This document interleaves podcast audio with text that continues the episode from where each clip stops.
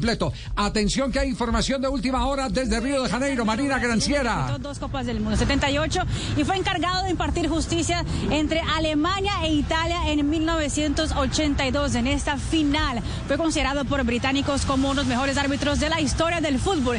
Fue también comentarista de la televisión brasileña por muchos años. Nos dio el siguiente testimonio exclusivo para Noticias Caracol, criticando las actuaciones del argentino Néstor Pitana. Arnaldo César Coelho habla. El gol do Brasil fue irregular. La regla es clara.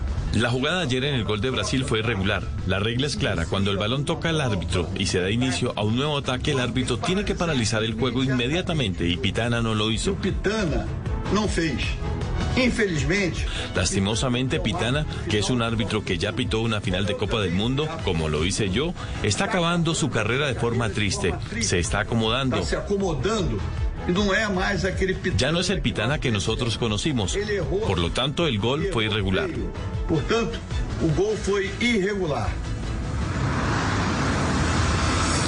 Bien, y con polémica incluida la Copa América sigue en el día de hoy, porque hay que definir cosas también en el grupo A. Hoy Ahí tienen pues entonces declaración exclusiva para Noticias Caracol y para Blog Deportivo de Arnaldo César Coelho, árbitro de la final del Campeonato del Mundo en el año de 1982.